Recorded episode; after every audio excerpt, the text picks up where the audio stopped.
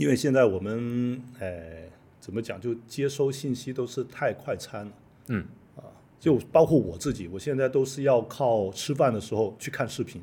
日常没有时间看，然后叭叭叭叭这半小时看完，那就又留到留到下一次吃饭再看，嗯，就吸收信息的过程特别的，呃，属于碎片化，那你觉会有会有担心吗？其实不好，这样不好。我一直觉得这种碎片化的信息是，就举个例子吧，就比如说我我印象很深刻是，呃，像中央电视台不是有一些节目，什么问答、嗯问答比赛，嗯然后我我家里的老人家就看了就说就说哇，这些人真厉害，嗯，这么多东西都懂，这么偏门信息都懂，嗯，然后我会跟他们去分析说，其实这样不好，嗯因为那些是属于那种很碎片的信息，只有成系统的信息才是有用的。嗯现在其实我们就是，我觉得现现在社会上的人，包括我自己啊，都是缺少这种一个系统性的时间去学习系统性的知识。现在我们是缺少这一块，所以这个东西就这一块那一块就没法串起来。对，而且我主要是我们现在这些传播的形态也都也都很碎片，不管是社交平台还是短视频还是等等，所以当你被这些东西包裹在一起的时候，你想找一些，呃，就像您说的系统的东西，它本身的量就变少了。对，而且还有一个问题是什么呢？就对于创作者来说，当你适应了这样的一个氛围和节奏，就影响了你内容创作。对，你没有发现现在其实很多 UP 主就故意找一些点，就是所谓前人没有发现或者前跟前人不一样的观点，去说他的这样的一个视频。但是这样的话，就有可能他这个观点其的确有可能是一个一个点，但是当你为了那个流量去把这一个点放大的时候，其实它的会可能会带偏。对，所以现在我因为我是比较喜欢看那些历史方面的一些视频的，嗯啊，可能我这个比较喜欢考古，包括老游戏也是，然后就会发现，呃，可能同一个事情，就随便讲啊，不是大家都讲中途岛战争是吧？嗯，然后大家的那个点就不一样，就有些是故意要要讲一些跟别人不一样的事情，啊，然后这样的话就，当你沉浸在大量这信息里面，其实你已经分辨不出来，包括游戏也是。其实现在不是很多这种新的那些呃 UP 主开始比较多讲那种老游戏，你也会发现有这个情况啊。然后呃，然后对于我来说是真的是需要一个长的时间去把很多知识你去过，然后你就才会发现里面一些可能冲突、可能不一致的东西。我随便举个例子，譬如说关于呃 Bush 六，嗯，在游戏历史上的那个位置，其实也是有不同的说法，嗯，也包括到底那个 Porn 这个游戏是否属于抄袭游戏，嗯，其实你再去认真去对它的时间线的时候，你会会发现一些。就一一些我觉得比较更加确切一点的来龙去脉，而不是说人云亦亦云。嗯，也包括现在其实 我都听得有点腻，有点烦了，就是关于那个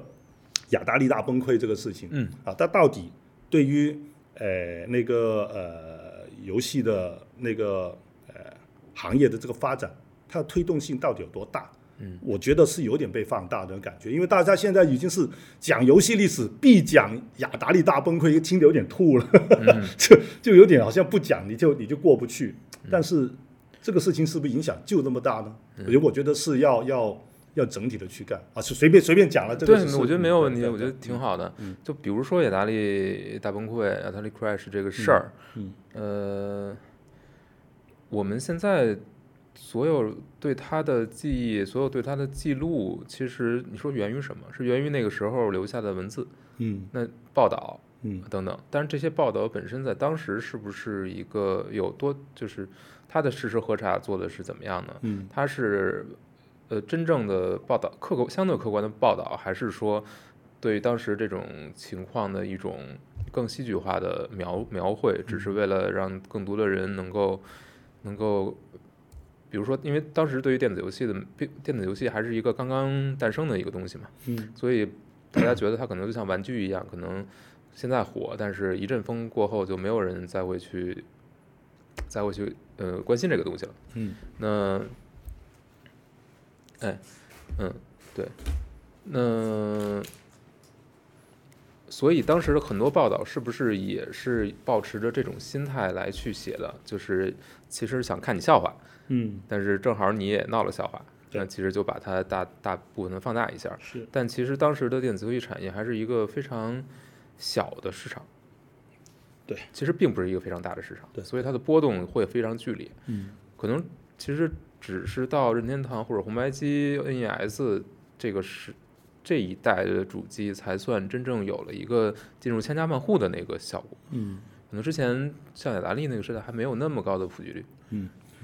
就呃也包括譬如说嗯这次你们出的那本书啊，嗯关于讲 Game Boy 的，嗯呃我也有一些自己的想法，嗯就是说是 Game Boy 固然是一个非常强烈的一个游戏文化的符号。其实，但是我们后面这一代人，其实说实话，在当年能够玩到 Game Boy 的人很少。对，Game Boy 在那个时候属于是一个奢奢侈品。我印象中，在我高中的时候，其实，呃，在学校里就见过那么一台，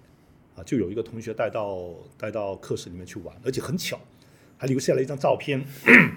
很难得就在学校里面有一张照片是有 Game Boy，但也就只有仅此那么一台。嗯但是很神奇，大家都知道这个 Game Boy 这个东西，会传遍所有人。对就，传遍所有人。但是就说，呃，是不是因为有 Game Boy，很多人就开始他的掌机时代？我又觉得不是啊，我会认为其实掌机时代对于在中国来说，应该是从 PSP 和 NDS 都开始啊，所以哦，连 GBA 都算不上吗？具备都算不，我认为算不上，我觉得还不到，还不到因为真正要爆发，因为我们到了那个 PSP 时代，就真正大家会跑出来联机，嗯，因为那个时候 GBA 它虽然有联机线，也包括 Game Boy 也有联机线，但是那个时候能够享受到这些掌机的联机的快乐的游戏还不多，嗯，但是到了 PSP，一个怪物猎人就马上把整个就爆发出来，嗯是吧？所以呃，因为最近我也在去呃呃准备一个新的课程，就是嗯，呃，我要准备一个就是如何在老游戏里面找到新创意的这么一个一个一个一个课程。哎，这是一个我很感兴趣的啊，因为我们刚我是刚刚呃上一周吧，上两周吧，就去给呃 Unity 那边做了一个分享。那刚好今天视频刚出来，回头可以传给你，你看一下。好啊，那个算是我的一个提纲，就是呃，因为他只给讲三十分钟啊，我是强行讲了三十多分钟啊，但是远远不够。我就说这个课题起码要讲三个小时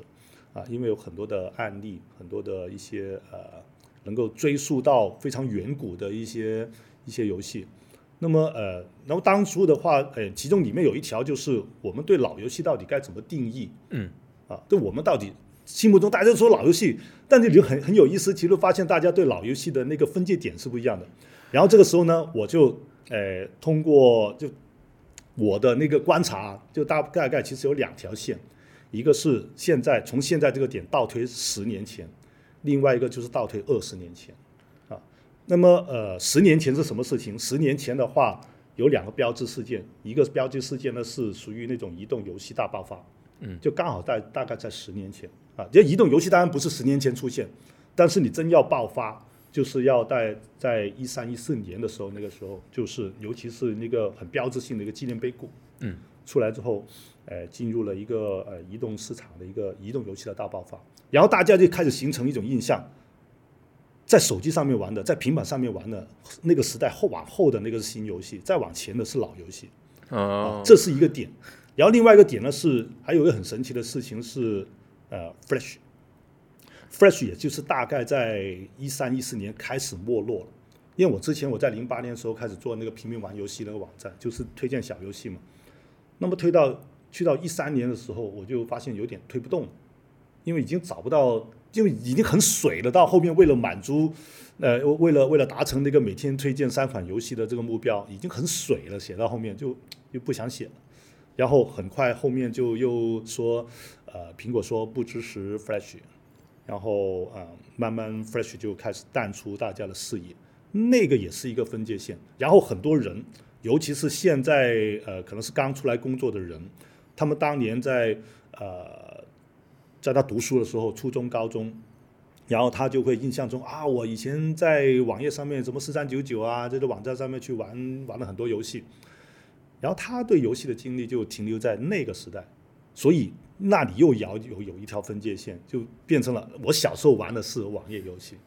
啊，之在这网页游戏之前的那些都是老游戏，之后都是新游戏，然后这是一个线，然后另外一个线就是二十年，现在倒退二十年前是大概什么时候？就是属于 PSP 和 NDS 出来的那段时间，啊，然后那个时候就其实又产生了一种概念，就是通过掌机可以玩的游戏是往后的新游戏，往前的我们要要坐在电视机前面玩的游戏是属于老游戏，就大概的有这么一个分水岭。我这找到，我发现是这两条啊，这是我自己观察的一个一个印象。然后再往前十年是 是什么？再往前十年的话，就是要去到九三年了，嗯，就大概是九三九四年。如果要算那个时候是属于什么呢？是 PC 游戏大爆发。对，因为再往前的话，其实呃，虽然我家里算是比较早有有电脑的，我是八，我想一下，我是五年级的时候有电脑，我是八四年读书的，那就八九年，八九年的时候我家里就开始有电脑。太早了。但是那个电脑不是现在大家玩到了那个什么 PC，我最早是呃从现在眼光看是那种学习机，我最早是那个 Laser 三幺零八位的，现在叫学习机啊，然后再往后呢，呃，我到了初上初中的时候是那个中华学习机，所以我算是。其实那些机器已经算是在国外早就已经算是淘汰了，因为它是苹果二的克隆机嘛，嗯，要苹果二是什么时候出来的？七七年。哪怕我们说是中华学习机模仿的那个 Apple 二一，也就是迟了几年的事情。嗯，呃，然后中华学习机本身它是八六年的时候出来的，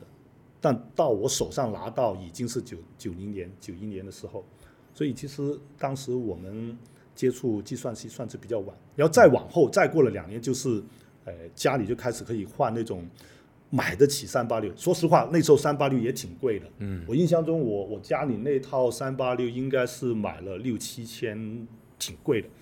因为当时在在九十年代初，你花一个六七千，绝对是大家觉得你是奢侈品，就说哇，你家里真有钱啊这样子啊。但其实不是，我家里就是很普通的家庭，我爸是做医生的，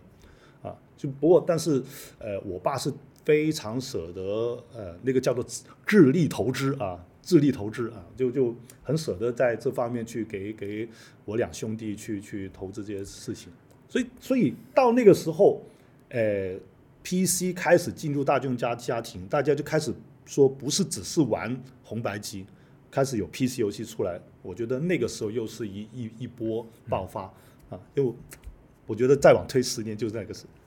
再往前十年就是雅达利和红白机了。再往前咱就不数了，咱就不数了。嗯，对，PC 游戏，对，其实在国内主机还是一个相对比较还小，还比较小众，会比 PC 可能还，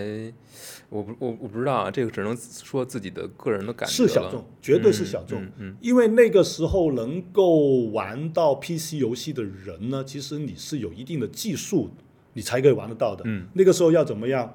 呃，上了年纪的朋友应该知道三个单三个字叫做 ARJ。ARJ 是什么东西？就是压缩那个软盘，嗯还有压缩文件用的东西。现在大家可能是什么 WinZip 啊，什么呃那个 WinIR 啊那一种嗯啊，那当年是叫的 ARJ，还要打命令行去压缩的。对，然后这些如果你没有一定的那个呃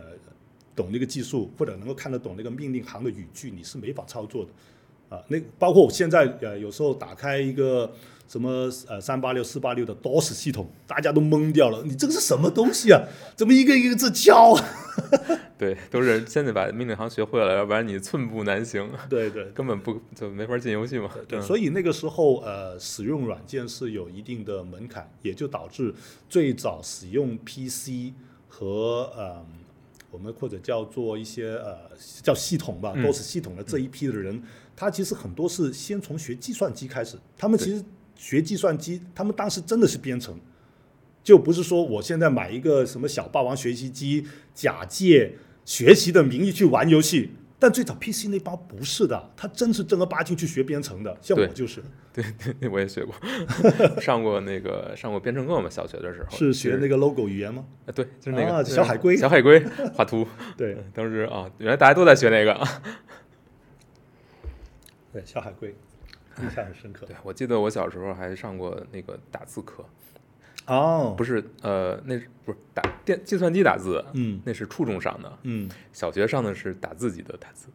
打打字机，机械的。啊，，还学过打嗯，学过打字，打字，对对对对对，自己就是要自己拉那个杆，推嚓推杆，推哦推杆那个我这个很少见哦，嗯我还是头一次听到，小学的时候会学这个的，对，是是还挺有意思的，挺有意思的。就那个敲击键盘，就是嗯那个键盘键位什么都是那会儿学的，虽然还没有，那会儿其实那个英语还不行，嗯，嗯，都都其实我是从初中开始重新学二十六个字母的，哦，小学基本就是混就是混过来的，因为当时哦哦当因为当时对英语也没有要求。你在是在哪个城市？我北京北京也这样子吗？啊是是北京当时小学就只考语文和数学，哦，是吗？，对，没有英英语就是就是不是不参考，就是对于升学没有用，没有关系。哦，哎，不对呀、我年纪比你大，但是我那个时候都已经要要英语是属于呃初呃小升初一个必考的一个内容，你们这儿比较先进，啊，不会吧？我们这儿真真真没想到，真没想到，真的是没有。哦对，所以我是初中才开始学英语的，哦但是确实很很早之前就学了，就学了那个打字机。嗯 嗯没想到，嗯嗯，挺好。学习，唉，就是当时对老游戏，说回老游戏，呃，因为老游戏是咱们中国的说法，国外是说 retro，嗯但是其实他们的 retro，呃，怎么定义 retro，他们自己也有很多争论。嗯尤其是游戏的发展如此之快，所以你往前看十年，是呃往前看十年，一三年还是其实已经有 P S 有 P S 四了吗？P S 呃，一三年的时候，我想一下，反正 P S 三肯定是快快结束了有有，点有点有点短路了，那个对脑子，对对对对对，记不来我那么清楚，嗯嗯，应该有了应该有了。，PS 四是有了，对，我记得也是，嗯，有对，所以那就是再往前，现在是不是 P S 三三六零那个时代已经被视为 retro 了？是不是可以被视为 retro 了？其实有已已经错，就是如果这么说的话，那其实就是过一代以上的主机嗯就可以被视为 retro 了。但是如果都把它算在里面的话，retro game 的这个范围其实是非常非常广的。对，你从最早的，你像比如 Apple Two 或者更往前，一直到 一直到 PS 三，他们其实本身这这各个这个都是几个世代了，那可能有这上了第第八代、第九代了，现在对对对对对啊，就是这么多时代，其实都可以放到一个算在 retro 里面，嗯。都可以算成一个老游戏的概念。那大家在谈这个 retro、谈老游戏的时候，大家所指的东西很可能区别极大。嗯那你们，嗯、我们说回来，说说回来这个博物馆吧，嗯嗯，那这些博物馆的展品都是从哪儿来？这些博物馆的展品呢，呃，最主要还是我个人的收藏啊，因为我是在一四年的时候开始，呃，和我的高中同学一起出来创业合作，做了一个公司，好游戏嘛，当年是，嗯。呃，那个时候开始做游戏，然后一五年的时候呢，就游戏发布了，然后后来也拿到投资，然后那个时候手头有点松动了。嗯。嗯，开始皮痒了，然后就，呃，一开始的时候先是呃买回一些小时候玩过的盗版游戏的正版，嗯，算是一个赎一个罪吧，我觉得补一个票啊，补一个票不要股票，嗯。然后呃就就开始收，就买回来一些呃小时候玩过的游戏，然后呢买了一些之后呢，就后来有一些契机，就呃有一些活动，我们自己做 Game Jam 的活动啊，做一些展览啊，这样子就呃开始拿出去一部分来去做展，然后做的时候呢，就发现哎。好像这个系列又缺一点、嗯啊，就譬如说，呃，我很喜欢《勇者斗恶龙》，嗯，啊，又很喜欢《三国志》，然后就觉得，哎，就差那么几款游戏，那就再补呗。然后再补的这个时候，就发现，哎，RPG 游戏你有《勇者斗恶龙》，你就不可能没有《最终幻想》，是不是、啊？那你就再补《最终幻想》，就同样的，就补了一个，补了一个，就慢慢越凑越多。就进坑了。就进坑了，然后包括主机那个呃游戏机也是，啊，就觉得你都有那个嗯、红白机，那一定有超任，有超任那你就有 N 六十四、N 六十四的 NGC。其实 N 六十四跟 NGC 我本身自己玩的很少了，但你一定要把它补回来。然后同样的，哎，三 DO 啊，虽然说在游戏历史上啊就留下的游戏不多，但是它是流行过一段时间，而且呢，当以前呃在凤凰卫视有有一个节目叫做《电玩大观园》，就经常有在每期节目它后面都会有一个就什么呃什么这个星期的一个游戏排行榜，然后经常有个游戏上榜，三 DO 的《低姿十着》。嗯啊，就让我这其实我没玩过，但是老听他介绍，哎，我觉得这个是不是也要补？就类似这样子，就把很多的那些机器慢慢慢慢就补回来，所以就后面就成了我们现在博物馆的一个最基础的一个产品的 这个基础了。都是自己对，先是自己，自己来买的。对对但后面的话就呃那个博物馆呃不以前叫档案馆了，嗯就建了之后就也开始有一些其他的补充了，就包括有一些朋友的捐赠，嗯嗯啊也有我们投资人的一个呃直接把东西给我们等等，嗯所以就呃现在管理的东西应该是我估计百分之九十到九十五的还是以我之前的个人收藏为主。啊，后面的慢慢就有新的补充进来。哎，那我有几个问题啊，嗯就咱们聊的时候可能就会冒出来，比如说，呃，呃，《勇者斗恶龙》和您刚才说的《三国志》，嗯当时应该也没有中文版，有吗？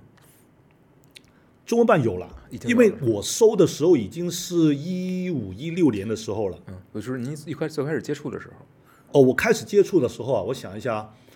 我最早认真玩的第一个《勇者斗恶龙》，哎，还倒真是在 PC 上面玩的中文版哦。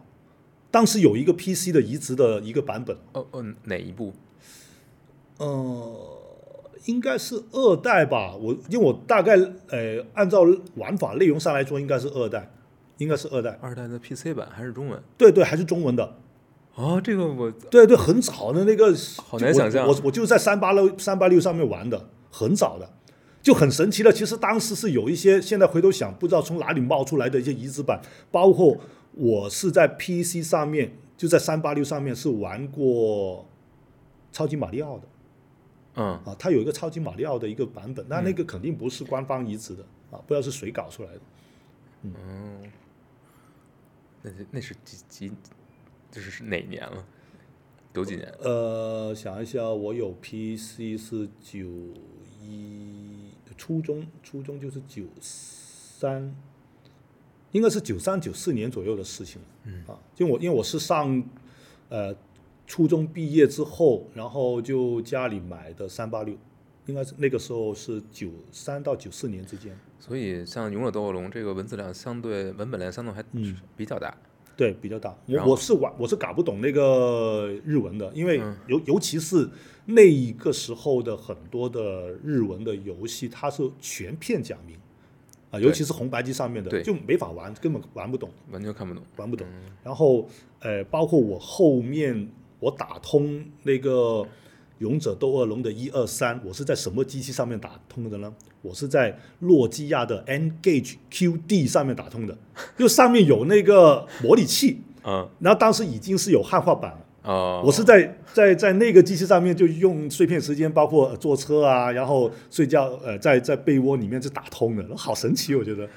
那个很神奇的手机，对对。它屏幕还是竖着，对的，对的，对的。然后玩那玩的话就会有很很大的黑边儿，对啊，对啊，对啊，对啊，但这 就你还把它打通了，你想一下，其实当时它那个屏幕也不大吧，应该很小。二点几寸吧，很小。二点几寸，它还要打，还有中间上下有黑边，对。哎但是就在那么小框框里面，我就把那个勇者斗恶龙一二三打通了，可能一二三如果放到那个小框里，会显得非常精致，呃，非常精致，嗯，完全不觉得它的画面过时。对对对对对，啊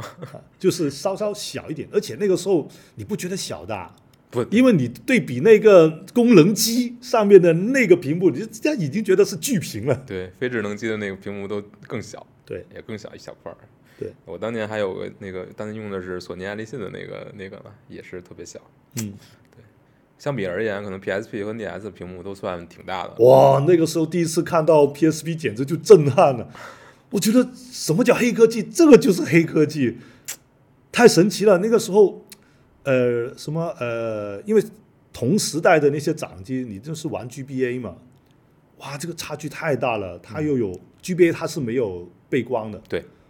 然后一个是呃一个彩色的液晶屏幕，然后画面六十帧这么流畅，嗯，然后啊，第一个游戏玩的是那个三级赛车，哇，简直惊呆了！我我其实我不是先先是不是我买了，是我同宿舍就呃当时是一起呃工作的，呃我们在公司的宿舍里面，然后见到的那个机器，哇，我就惊呆，我就一定要要买。但是那时候很贵哦，刚出来的时候都是水货，炒得很贵了，具体价钱我都忘了，起码有三四千吧。那个时候工资才多少钱呢、对啊，啊，我我记得我应该出来工作的那个时候的第一份工作就出来是三千，就两千年的两千年毕业的时候是三千，到了那个时候可能也就是五六千吧，啊，都很贵了，我觉得那个时候，因为你的钱你还要付那个呃房租啊、生活啊，就剩下来钱不多了。对，哎呀，好多好多记忆。对对对对对，我自己个人的体感，可能嗯、呃我身边能够感觉到玩手玩掌机比较多的，可能是从 GBA 开始，但是玩的最就是稍微人或者说怎么样，就是因为这边比较这边还有很多问题嘛，就是它、它没有背光等等，可能到了 SP 就好像有一批人开始玩了。对啊、因为它好像各各种设计都更完善一些。对对对，但真正看到很多，呃，就是大众在玩，呃可能确实是 PSP，因为它还有很多其他的功能。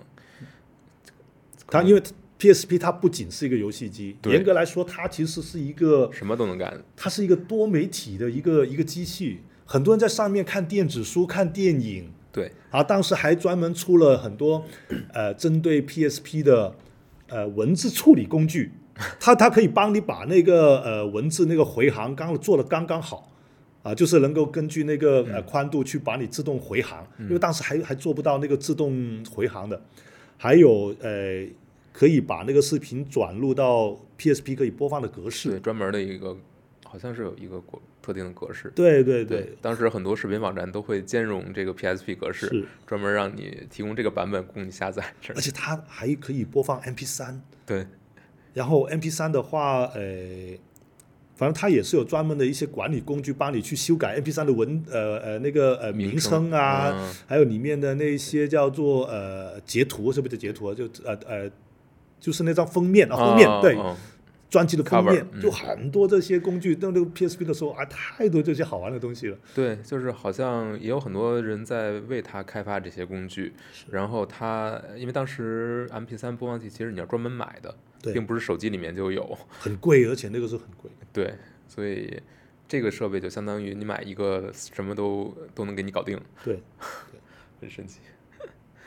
啊，那所以您，嗯、这个馆，我现在看馆藏的东西非常非常多呀，这么大的一片空间都能填满，然后还有外馆、内馆之分，我看后面库房里还有很多东西。对，而且我们在外面还有三个仓库，就不在这了，不在这里了。对啊，而且不光是游戏机，还有还有游戏周边，还有还有这么多显示器。啊，对，啊 CRT 多，我们特别多老的 CRT，对这个，因为当年的那些像素画面，其实在 CRT 上的显示效果会最好。对，那这个也是要专门去收。对对对，这些都是这几年陆陆续续收的 CRT 的，呃，包括彩监，包括电视，我们超过一百台了。你现在在这里看到的是一部分，还有很多在外面。哎呀，难以想象。哎，因为我觉得为什么要收这一个 CRT 呢？就呃，从最早开始的时候，诶，就想自己先先，你既然都有这个条件了，那是不是可以用当年呃买不到的这些设备，再配上这些游戏机，再接加上最好的信号，能够还原出最好的画面？哎，反正现在有条件，是不是可以享受一下当年啊享受不到的东西？然后到后面我是，呃，就慢慢也会看到，你真还的是需要用这些设备才可以还原当年这些设计师想要表达的内容。那么，呃，相信大家现在，呃，如果有关注复古游戏这个领域，应该会看到一些呃介绍，比如说一个像素的画面，呃，在现代的液晶这种高清马赛克的画面下看到的是一个什么效果。然后，如果是通过 CRT 的画面，又呈现一个什么样的效果，你就会神奇的就发现，哇，怎么 CRT 里面，它就一个眼睛，它用三个点能够表示一个眼睛，然后你到的那个 CRT 的画面里面，它不是三个点，它是一团嗯光亮在那里，能够很神奇的把那个眼珠，然后这个甚至眼角都能够表现出来，它是怎么做到的呢？就这就是 CRT 的很神奇的一个一个效果，其实它更多的像是利用了人自己的那个脑补。想象力。对，嗯对然后呃，那是一方面，然后同时的话，呃，这要要这讲到一些很技术上面的一些东西，因为它呃，其实，在对于 CRT 一对于 CRT 来说，它其实并没有很严格的一个横平竖直的一个一个格子的概念，它没有的，它其实是通过屏幕上的一个光栅，呃，把那个电子束分流打到屏幕上面去显示出来，然后。哎，很神奇，这个这个说不完这个话题。，CRT 就是 就是阴极射线管嘛，呃，对，它那个整个发光原理跟 LCD 是嗯对是不一样的。对对嗯，R 嗯然后甚至我为什么会收这么多的话，呃，有两个原因吧。一方面是呃，慢慢玩的越深的话，你会发现其实这些 CRT 的它的技术还不一样啊。嗯比如说呃，像特立龙的，它其实是属于那种横平竖直的，还有一些我们叫做中华管，就台湾那边出的那些中华管，它的那个点那个像素是啊，不，那个光栅是蜂窝状的。然后因为这些光栅的那个排列不同，它出来的画面效果也不一样，就就慢慢开始去哎，到底是每一个主机它可能适合，甚至细到每一个游戏，到底是哪一个屏幕会更好呢？就开始有这么一个研究的方向。但说实话，这个真的太细了，就做不完。然后到后面，呃，我再去收这一些机器的一个原因就是，呃，觉觉得因为这个东西它不再出了，你换一台就没一台。对，然后我自己是一个特别没有安全感的人，因为包括我为什么会把这些管仓分在这么多的仓库里面，就是因为之前仓库出过事儿。你谁会想到一个在公司里面也会爆水管呢？然后当时就泡了，就丢了几十个那个那个游戏机的那些盒子，就这样丢掉嗯。太可惜了。对，然后你谁会想到公司里面会有白蚁呢？就咬了我一箱书。就从此之后呢，我就很害怕，就不会把这个东西都 都放在同一个地方。然后包括这些呃电视机也是，就总是怕它不知道哪一天会坏，坏了就没了。嗯，那那趁现在还算是一个它保有量其实还挺多的。然后同时的话，呃，反正见到价钱合适就把它先收起来。也包括后面，其实我们今年啊，明年吧，因为这二四年其实是有一个想法，想在广州这边做一个呃复古游戏展啊。然后，当你真的要做展的时候，你会发现，其实几几十台的这个电视放在一个展会里面，就是根本没感觉，根本看不出来。就像我呃刚刚过去的那个 replay，我带了九台过去，就除了我们自己用四台，另外还支援了我们一些友商啊，就给他们支持，就带了五台过去。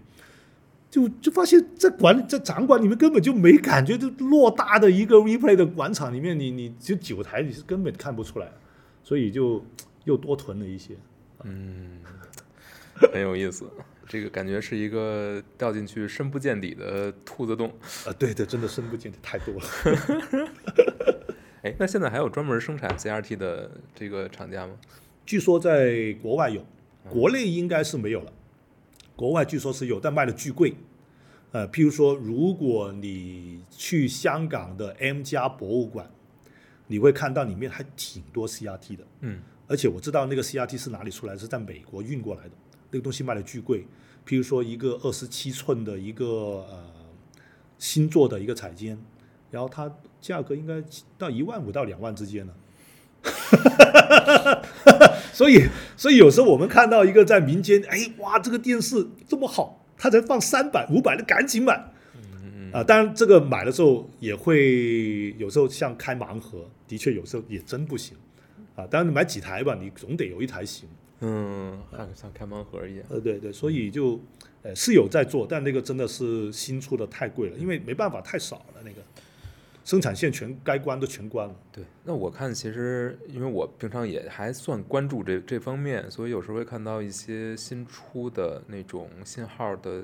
输出的调整的那种设备。我哦不知道，应该倍线器是不是叫倍线器？应该怎么叫？比如说那个新出的那个 Retro Tink 啊，对对，呃，那个那种那种那种我们叫做倍线器。倍线器，对，它的原理就是把一个老的信号，呃，通过插针的方式，啊，不是插插值的方式，譬如说，呃，我们玩的很多的游戏机，呃呃呃，八位和十六位的机器，它就是属于那种我们叫二四零 P，嗯，大家可以大概理解，就是它大概的分辨率是三百二乘二百四左右的这样的一个分辨率。当你要把它投到一个现在我们是这种呃最起码幺零八零 P 或者是四 K 的画面，当你这个这么少的一个像素丢到一个这么高的一个呃高规格的这样一个显示屏幕，它是显示不出来的，它可能会特别的模糊。对，然后就有了一个叫背线器的一个东西。那么这个背线器呢，就等于是把这些原有的比较低解像度的画面呢。就让它可以在现代的高清的显示设备上面可以去显示出来。然后呢，它现在这些新的显示设备还可以加滤镜，哇，这个是太神奇了！我觉得就是我我我我我觉得是有点可能真的会，它后面只要价格打下来，它完全大家可以放心，以后你们可以以后不用再买那个 CRT 的显示设备啊。就是它是怎么样子？就是如果它没有这些滤镜的话，大家看到画面上的。就只有两种可能，一种是属于这种画面边缘特别模糊的，另外一种是特别马高清马赛克的。但是它现在利用了这种呃呃高规格的像四 K 这样的分辨率的画面，它可以通过滤镜去还原到光山里面出来的每个点的那个效果。嗯，然后换再加上它可以再支持 HDR。像其实以前的那些倍线器，它出来一个问题就是。因为它用了倍线器，因为加了滤镜，其实画面上面黑色的元素很多，看上去整个画面就非常暗淡。但是现在有了 HDR 的加持之后，它又把那个很暗的画面又重新拉回来，就更像那个 CRT 的画面。我已经看了，就我呃，我已经看了一些网上的一些评测，我还没拿到机器，因为那机器太贵了，真是真的太贵了，四千多。七七百五十刀，反正啊，对对对对，转过来，嗯，太贵了。然后我也只是看一看，并并并没有一定要买的意思 啊。对，呃，买是迟早是要买的，因为这个等它便宜点，对，等它便宜点再再再再搞。然后呃，对啊，关于这要引出，我觉得是一个新的话题，就是现在关于这个 retro 的这个定义，就我们可以说有有的说是 old game 啊，是老游戏，也有 retro game。然后 retro game 它有一种流派的呃做法，就是我用新的设备，或者用新的一些开发方式，做出老的游戏，或者玩到老的游戏。那么有一个流派是这样子，它不仅是纯粹玩老的东西，我要用新的一个时代的东西去玩老游戏，这也是一种流派。嗯，而且有些最最近。几年出的很多这种八位、十六位风格的游戏，其实制作的品质非常高，对，也能还原出当时的那种很有挑战性的那种游戏的玩法的一个感觉。残体骑士骑士啦，啊，对，又或者是像去年的那个呃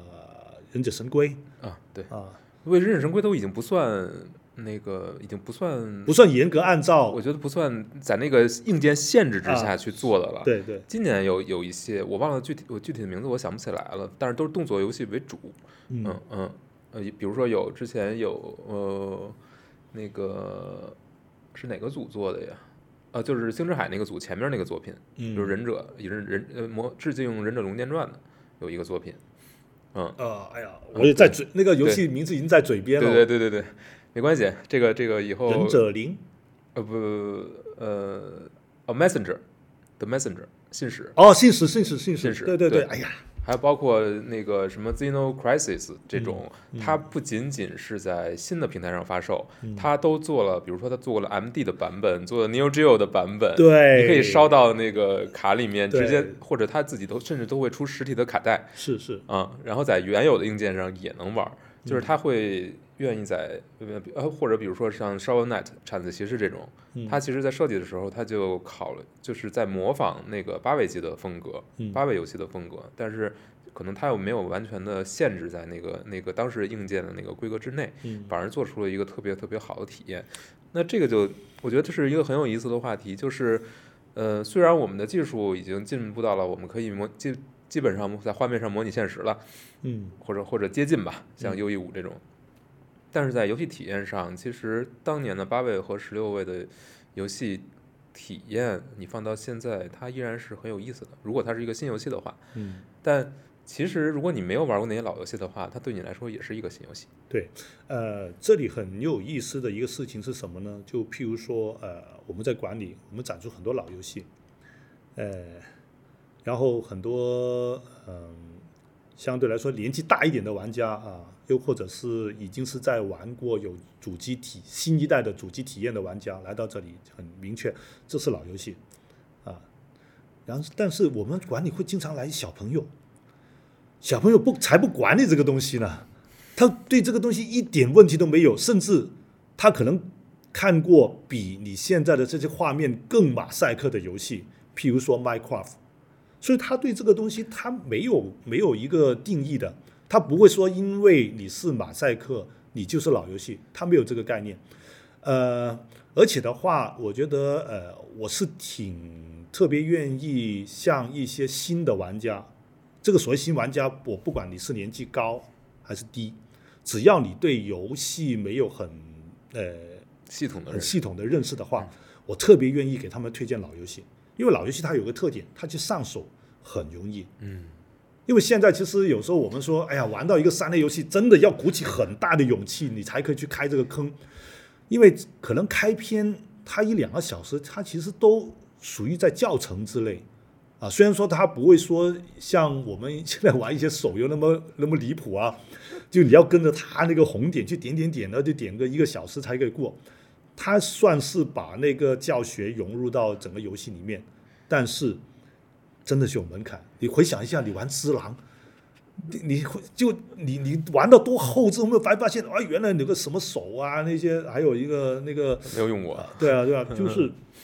它会很多东西让你，然后就会呃就会导致就是说呃新玩家其实对于一些我们叫大作，他真的是会恐惧。别说新玩家，我都恐惧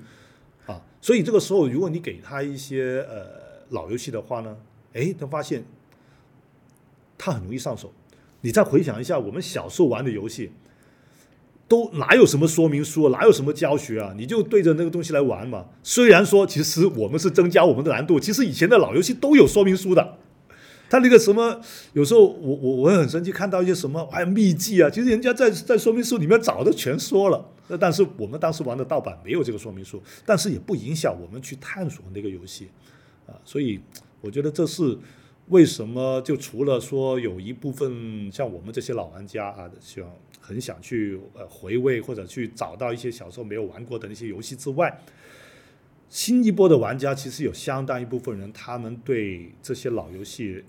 呃来说是觉得特别容易接受啊，这也是一个原因。嗯，这我倒是完全没想到，就是能够这么没有障碍的去接受这些游戏。嗯，因为嗯，我觉得大家现在已经看过这么多好的东西了，就或者说已经看过这么多这么先进的东西了，你让他嗯回去接受，呃，马赛克。这些，然后让他，甚至你要说服他说这个东西是个好东西，嗯，有时候我会觉得很困难。然后呃再补充一个就是，呃，其实像素这个事情很微妙，真的很特别。呃，以前它是因为机器的一个机能的限制，导致你一定要做出这样的画面。呃，但是慢慢慢慢，大家会发现，呃，它已经成成为了一种艺术风格。嗯，呃，呃，因为像素它有一个很很有趣的东西，它既简洁又复杂。简洁是什么意思呢？就是它用一个很少的一个呃信息，它能够呈现一个画面，这是它简洁的那部分。就三个点儿表示眼睛，对啊，三个点表示眼睛，然后一个十六乘十六的一个画面，已经可以把整个角色显示出来。但是它又很复杂，它复杂在哪里？它复杂是在在我们的大脑。我们看到一个超级马里奥啊、呃，就看到了马里奥的形象，他他有胡子，但是他的胡子是什么样子的？你自己会脑补的。他的胡子到时翘起来还是还是塌下去的，没关系，你自己去脑补。可能每个人在心目中的印象是不一样。我再举个很有意思的例子，到现在还很多人以为马里奥是用头顶的那个砖但其实不是，他是用手去顶的。但是这没关系，我觉得每个人根据那个这么呃仅有的那些像素的那个画面，他这会脑补那个去填充那个画面的信息，所以他就让让它显得特别的复杂。再举个例子，我们看到很多 RPG 游戏里面的草丛、里面的树林，明明就是一些很有规律的一个排列而已，然后中间再插几个小花、几个地像素点的小花，但是那些东西在你的眼中是一片森林，我就就觉得这是真的很神奇的事情。这个是呃，哪怕现在呃我们在给我们一些叫做特别的真实的这些三 A 的游戏里面。它也可以用现在的技术啊，用什么虚幻的引擎来做出一个特别漂亮的森林。我也承认，它那个的确也是一个森林，但是有可能那个这么写实的这个森林，它的想象的空间反而没有一几个像素点所表现的画面要深刻。你可能可以看到那一堆像素点，你会想象它这个森林里面到底有什么东西？这个草丛背后是不是会有一个什么怪兽？我最印象深刻是什么？你我不知道，Red，你记不记得那个游戏叫做呃呃热血物语？热血物语，我到现在我都有一个特别的有想象空间的画面。什么？但当你在一个场景啊，哎，我想一下，在一个商店到另外商店中之间，不是有一些路嘛？嗯，有时候会看到呃一一堵围墙，嗯，围墙后面就是一些日本的老房子，嗯。然后我们是不是可以跳到那个围墙上面？我到现在我就一直都在想象，为什么当年这些开发者不设计一个真的可以跳到那个房子后面的？我就很想知道那个房子后面到底是什么，就这么这么简单的画面。我觉得这就是像素画呃美术的一个魅力所在。我觉得，所以到现在的话，像素这个艺术它它不会过时的，它永远都会存在。我觉得就像您刚才说的，它其实是留了很多的，因为它本身是抽象的表示，它不是一种具象化的写实，所以它真的给玩家留了非常多的想象的空间。而这个其实对于游戏来说是非常重要的一点。那现在的游戏为什么大家虽然都这么漂亮，但是你会觉得很很多游戏你会觉得非常无聊。嗯，首先就是呃嗯，很多游戏它没有真一个属于自己真正的美术风格，它是非常相似的。写实一旦变进入写实，大家就变成了一个同质化的竞争，真正能做出风格化的其实很少。第二个就是，呃，这像这种您说这种草坪、草丛，我就是觉得很多游戏它可能一半的算力都在算这个，然后导致了一个很大的结果就是这个这个游游戏的这个帧数不行，嗯，然后体验也不行，就是而且在你你看到这一片草，你就知道，嗯。它里边也没有什么可以探索的东西，嗯，这个是一个，就是它只是漂亮而已，嗯，我们现在有太多只是漂亮而已的东西，它并没有为游戏真正服务，它只是说视觉层面让你觉得啊，行很美，但是它没有东西里面没有内容，没有内容填充，所以就我我觉得这个就是技术的进步是不可阻挡的，草肯定会越来越细致，肯定最后会变成一根一根的，连草的阴影也都给你画的特别特别清楚。都不是模糊的那种阴影，都是就是光线追踪的，呃，是 path retracing，就什么什么什么，每一根都是带有物理效果的，是吧？对对对，你可以去数，你可以去数那个墙上的那个那个什么，你看的那个阴影都特别清楚。但是有什么意义呢？嗯，就是它能它能带给你什么乐趣呢？嗯，就是你的游玩体验会因此变好吗？不会，就是你，我觉得大量的这种三 A 游戏，你好像觉得有大量的开发者、大量的开发时间、大量的开发资源。都用来做那些没有意义的事儿，就是不会提升你任何画面，就是呃游玩体验的的的东西。你的开发资源全都花在这上面了，然后你的这都是我觉得是一种巨大的浪费，嗯，就是无法理解，但是又好像又不得不这样。现在开发，你看前两天爆出那个失眠组的那个那个那个泄露的那个数据，说开呃蜘蛛侠说第三未来要开发第三部的话，可能开发预算是什么三亿美元。啊，三亿美元，然后我打通了蜘蛛侠二，嗯嗯，我觉得就是今年他拿到的奖项也能证明这个游戏的，就虽然他很卖的很好，可能卖了五百多万份，嗯，然后他好像没有拿到什么奖项，只能拿到一个玩家选择奖，嗯，那反而是那个很小很小的小组的那很小的开，相对来说比较小的开发团队，可能能得到更多的认同。这个其实是一个很错位的一个状况，嗯就是三 A 游戏的开发成本越来越高，但是它的钱都花在了一些，嗯，一些很奇怪的地方。嗯，您会觉得 有你们现在玩玩这些这些游戏会有这个感觉？现在很大的郁闷是没有太多时间，没有太多时间。玩游戏，哎，对，但但呃是会有这个感觉的，是会有，呃，但是这个感觉就是像刚才说的，就很多时候就考虑到可能自己没有一个特别长的一个时间段去嗯投入一个游戏的时候，嗯嗯。就你不太轻易去开坑，嗯。啊，这是一个问题，呃，就插一句话就是很很很搞笑了，就是我呃在做游戏之前。啊，就我自己开公司做游戏之前，我比较多时间玩游戏，然后开始做游戏之后呢，玩游戏时间就变少了，然后到你真正开了一个博物馆之后，玩游戏的时间更少。我现在其实很多时候，反正呃，我现在主要工作时间就被两个东西占据了，一个就是整理我们的馆藏，另外一个是准备管理的活动，啊，基本上就是被这些时间占据掉，然后你能够玩时间呃玩游戏的时间是比较少。我不知道微软会不会也这样子，比如说你你有大量的那个编辑的工作要做的时候，其实你玩游戏的时间是会少。嗯我我还行，我还会我会我会我我也有这种感觉，嗯就是买游戏现在比以前会更痛快一些，对，但是呃玩游戏呢，呃，就是因为可能有时候当你买的多了，嗯，你反而不会打开。现在在我的桌面抬头还放着一盒我从来没打开过的《八方旅人二》，我特别郁闷。其实我很喜欢这个游戏，但是真的没有时间去打开。他我我是首发应该是买了 Switch 版本的一，嗯然后前两天也是把二给趁着它有个打折就给买了，嗯但是一我就是坑了，因为有很多，因为它真的要练级！但是真的没有时间练级。嗯二还没有鼓起勇气打开，虽然已经买了。对，这哎，这个嗯，对。那你整理馆藏，这个整理具体的工作是什么？呃，现在的话呢，呃，主要一个是我们要对呃我们的产品做一个分类。嗯，哎，说起这个事情真的挺挺郁闷的。其实我们在搬过来之前已经做过一次整理，嗯但是搬过来之后呢，东西又乱了。就当时我们整理到什么程度，我们会，呃，当然不是全部啊，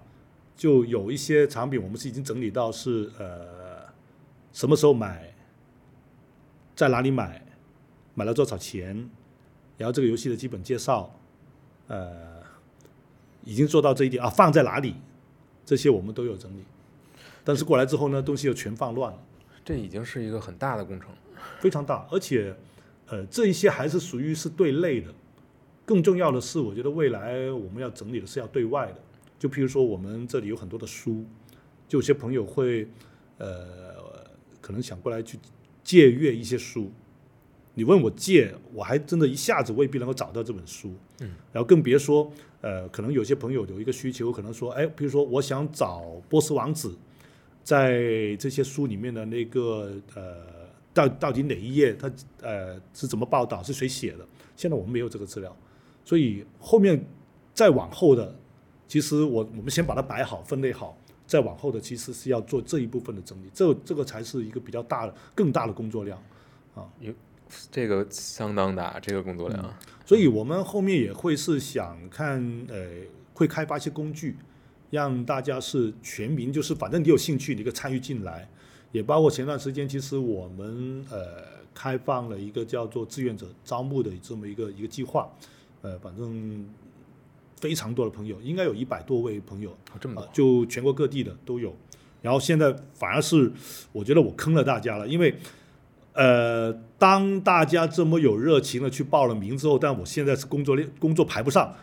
就还没排到说可以让大家就近期可以马上参与进来，还没到这个程度。嗯啊，对，所以大家还得再等一下。哎，整理整理这些东西真的是，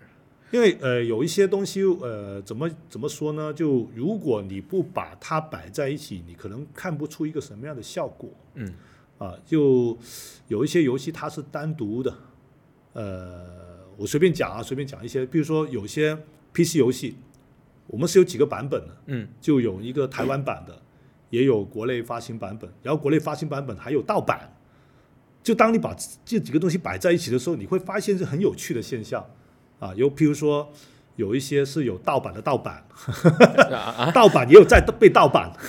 啊！对，也有一些呃，他的那些什么呃，发行公司的信息可是乱填乱写啊，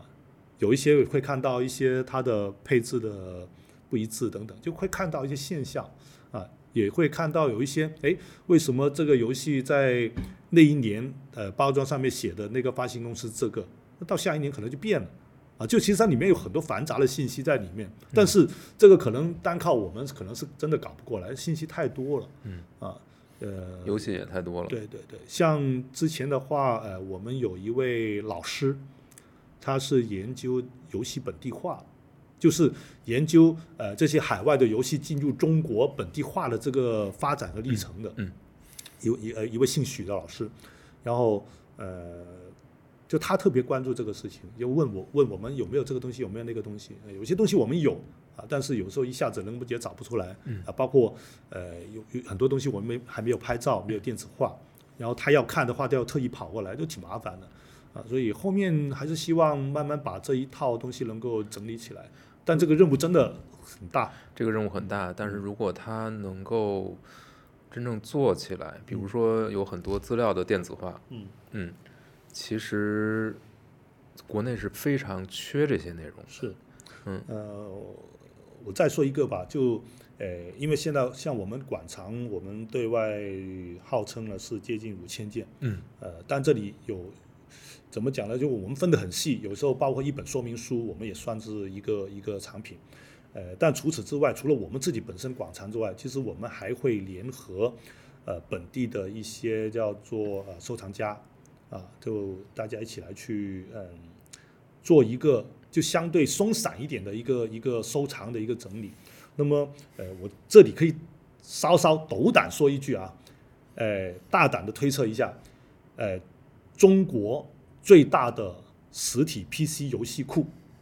啊，老游戏啊，老游戏库啊，很有可能就在广州。嗯啊，就是我们几家大家一起凑起来的话，就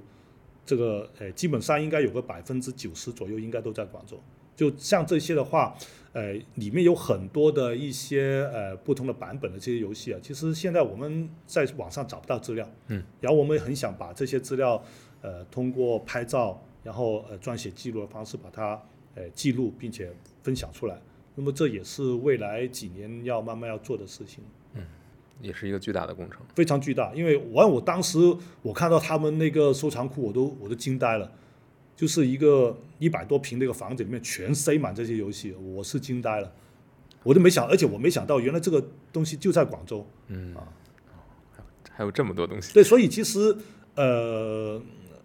这也要延伸到一个我们现在叫万物破源电子游戏博物馆。关于叫博物馆这个名字，其实我们纠结了很久。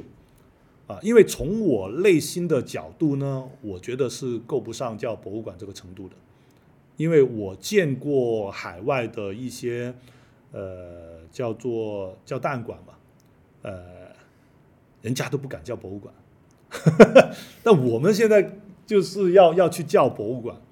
嗯，但最终让我们觉得哎还是要叫博物馆的原因，呃，主要有两个。我觉得第一方面是呃撇除我们自己因为是做收藏，然后对东西非常了解的这个心态，对于一般人来讲，他觉得我们就是博物馆。那有时候我觉得你还得要顺着人家的去讲，你要人家说你是博物馆，你说啊不是，我们是档案馆，我是就就这个事情很啰嗦，有点拧巴。对对，就强拧了算了，就就第一个是呃不想去去领这个，然后第二个呢是我们会发现叫博物馆的话。呃，对于社会或者叫说面向呃政府这边比较好说，比较好把事情说清楚。嗯。啊，所以就我们基于各种的综合的考虑，那我们也就是叫博物馆。或者以此为目标。对对对对，哎呦，我觉得瑞，你这个说到我想说的下一点里面去了。当我们确定是要做博物馆的时候，哎，我我发现我们的思路一下子打开了。我们现在的运营方式也是按照博物馆的那个呃那个思路来去运营，包括以前我们还叫，其实我们以前的名字叫做万物破源电子游戏咖啡店，我们是一个卖咖啡和玩游戏的一个一个地方。然后当时你人家觉得，哎，你你呃你是一个游戏店，那你晚上也开不开？晚上应该开吧。然后给自己挖坑了，然后你咖啡你要开不开，晚上卖不卖，那又给自己挖坑了。星巴克晚上都开，你们为什么不开？你们不是说自己是咖啡店吗？但现在这个我们名字一改，思路一变，哎，我觉得很多事情就通了。我们现在晚上不营业，我们每现在每天的营业时间是早上十点到下午的五点，这是博物馆的思路，晚上不开。然后同时呢，我们每个星期还有一天是闭馆日，这不是很正常吗？对不对？然后这个事情你对外解释，也很好解释。嗯啊，而且对于我们来说，发现你还得真的是要有一个闭馆的时间，一个休息的时间，需要呃整个团队包括晚上也有一个休息的时间，你去呃充一个电啊，然后你才可以去把后面的事情做好，整个东西我就做顺了嗯啊，这也是一个。我觉得是算是头尾加上来快三年了，这个时间也算是慢慢摸索出一点一点眉目出来了。嗯，那对于比如说博物馆的展陈的方式，包括呃是不是定期会有一些特展等等，这些其实更多偏展览嘛。但是对于博物馆来说，其实它有也有这部分。对，嗯，就包括您之前提到呃刚才提到的，呃呃。展品的摆放，他们这种组合其实也是背后有一些考虑的，会有。嗯，呃，现在的话呢，我们呃，我们管理现在主要的思路就是会呃，我们分长展和特展，呃，两个基本上是交替着各一个月这样来做。呃，长展的话其实就是没有主题嘛，就什么都有嘛。嗯。呃，另外特展的话，我们会呃想就准备一些呃特定的主题，譬如说之前已经做过的是红白机特展，呃，体育游戏特展，因为配合那个 亚运会嘛，啊，做了一次体育游戏特展，还有最近呃目前正在做的一个多人游戏特展，啊，这是会根据游戏的呃类型来分，而且哦，对我们现在的这个主题是大家投票投出来的。哦，啊，对，对我我们我们提了一些提案就。包括我们有一些选题，什么什么 RPG 呃特展，什么呃格斗游戏特展，什么奇葩游戏特展，就这一种，嗯呃，但最后呢，呃，像多人游戏特展这个是呃在大家评选里面最高分，那我们就先选这个，先做这个，啊是这样选出来的。然后管理的话呢，呃，这种陈列，说实话，我们现在还在摸索当中。有点头疼，嗯，头疼的原因主要是我们地方小，啊，虽然说我们在在同类的馆里面，就国内的我们这些叫油馆的这些呃里面，我们算大的，但其实远远不够，因为游戏的内容太多了，就这五十年的发展，这么多游戏，这么多主机，然后还有不同的呃年龄的玩家，他们对于他心目中的老游戏，他心目中认为的经典游戏，大家想法都不一样，你是很难在一个这么有限的一个空间里面把它全部呈现出来。那么这是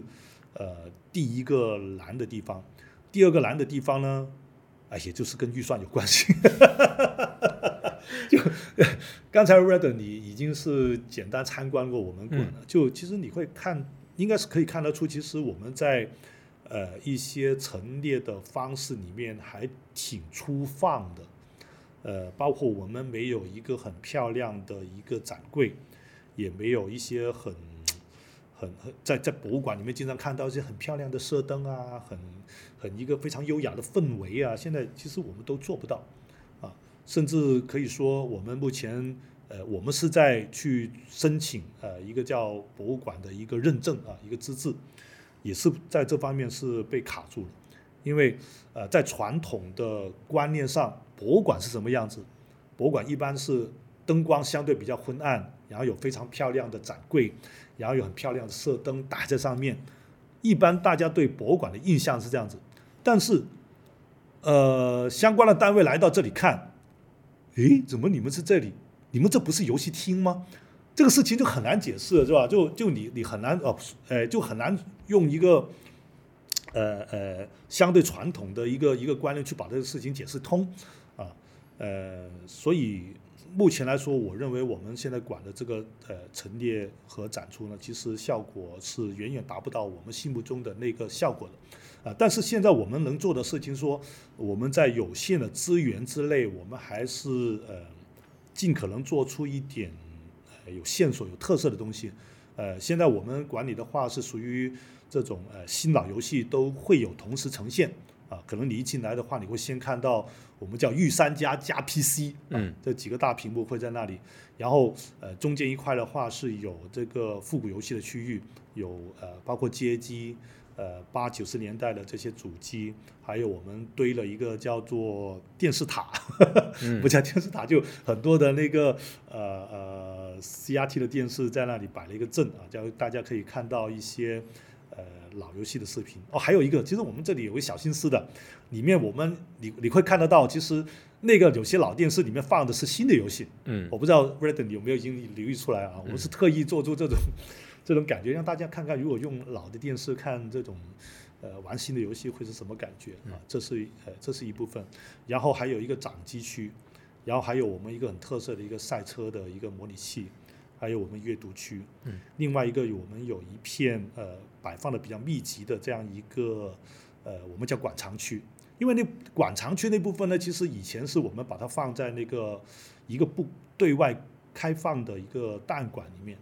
当时的档案馆的设计就是说，我们呃只面向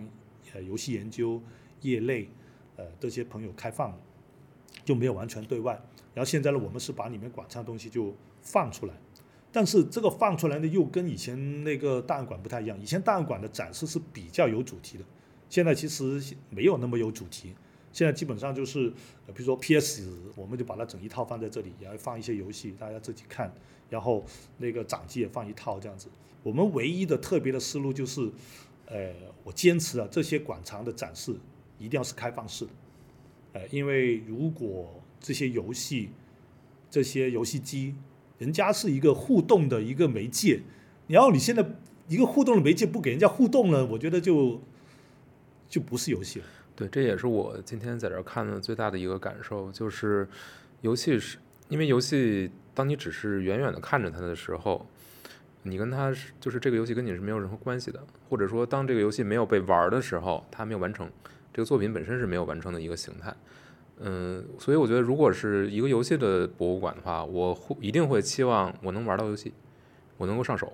对，这是也算是我们一个小小的坚持吧。虽然说，呃，坦率讲，呃，很多朋友也很担心，第一个是是防盗啦，另外一个就是会不会损坏啦。的确，我们也担心，但是相比起，就是说你一个游戏博物馆该呈现的内容的话，我觉得那个已经不算是我们最担心的一个一个呃一一个范围之内了。嗯。啊，所以这是我们一个比较坚持要做的一个事情。嗯。呃，另外一个就是你也会看到，其实馆里面还是有一些内容是放在一个玻璃柜里面的，还是有的。嗯。那那部分呢，主要是一些呃网友或者叫朋友。捐赠或者寄存在我们馆里去展示的一些一些藏品，那么那些是会单独还是会放在一个柜子里面？对，嗯嗯。对，我看到有很多有很多，其实来自捐赠或者说借阅展示的这种这种部分也都很漂亮，里面呢都是很珍贵的东西，包括像小岛签名的啊啊啊！我立立刻看拍了一张照片，还有那个哎一片红色的那个掌机，嗯，也都也都非常漂亮。对对对，嗯，那些是呃，反正我我就跟这些朋友说了，反正我我这边有一个地方，哎，你们你们你们放什么，你们来定。但是我有个要求，你要把那个呃展示的这些呃产品的理由，你一定要告诉我。嗯。啊，就嗯，所以其实呃刚才 r 你提到一个，就是说啊，你你觉得 像小岛签名的那一套合金装备三啊是非常珍贵的一个产品。那么对于我来说呢，我觉得那个珍贵或者那贵重，那个只是金钱上面的，而我认为其实更贵重的应该是这些。呃，玩家的这些呃，对于这个游戏的一些期盼，嗯，他的一些回忆，我觉我觉得是最重要的。所以其实从我的角度来说，放在箱子里面的那些展品固然是很珍贵，但它我认为最珍贵的是旁边那个介绍，所以一直一直追着他们要，我就问你要把这个东西写给我，因为如果没有那些介绍，这些产品是一个冰冷的东西，它它没有温度的。呃，我举个例子吧，就在现在目前在外面展出的有一套我是特别特别喜欢的一个一个展品，呃，里面有两盒那个风来斯林呃风来西林，还有一呃一一个 Game Boy，还有一本叫做 Game Boy 特辑，哦，我看到了，对，有有有一套东西一个，出版出版物，啊。对，那那个是我特别有感触的一个一个展品，呃，甚至可以这么讲，我我在外面，我其实对于那个展品我讲过无数次了，我讲到现在，我还是很容易讲到那个展品，我还是眼中是有一些晶莹的东西在里面的，就我我就是他很特别触动我，因为那套东西它是什么呢？它是呃呃展出这一套东西的那个朋友呢，他是有一个主题的，他的主题叫做那个回不去的夏天。嗯啊，呃，说的就是他在初中的某一年的暑假，然后他很偶尔的得到一个《风来西林》这一刻游戏卡带，很明显当然是盗版了，嗯，然后他拿到这个游戏之后呢，就就想玩，但是玩玩不进去，因为那时候的 RPG 全都是那些片假名的菜单，片假名的那些剧情。不是，而且这个游戏挺难的，啊，对对，然后但是最早的那个 roguelike 不也有一些这种元元素，嗯。是，然后他就玩不懂，然后后来呢，他又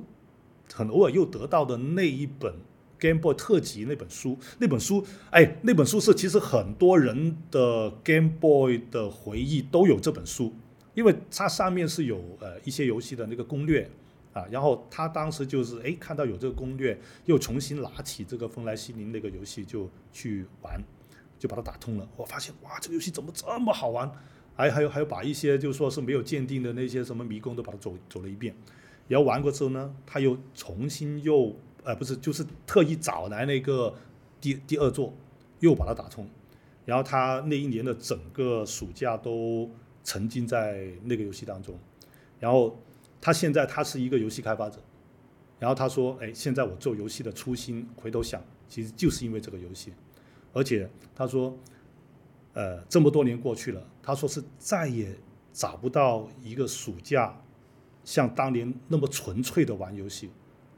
就未来的后来的生活都是被各种的什么逼迫啊，就未必是自己很很乐意去做的。但是就是那么一个暑假，他说人生再也没有那么纯粹的玩过。然后我想，其实我为什么会这么触动？我想可能是我不知道 Red 有没有感觉，就是每个人其实都会有那么一段时期，可能是一个暑假，可能是一个寒假，可能是一个周末，就有这么一个回忆，特别纯粹的玩游戏，没有任何的顾虑。每个人都会有这么一个 一个地方，就有时候我会，我觉得那那那个那个箱子它是发光的，因为它有的是玩家的一个回忆在里面。所以其实我我自己是有这么一个想法，就是说，呃呃，与其说我们是一个游戏机博物馆、游戏博物馆，我更希望它以后能够成为一个玩家博物馆。我希望你们能够收藏的更多的是这些玩家的故事。所以未来，呃，可能 Red 你在下一次过来的时候，你可能会看到那一片放在展柜里面的这些产品，可能会占据了很大的一部分，那部分的区域会会扩大，会是这样非常好，非常期待。嗯努力努力。我也有这种这种体验，但我可能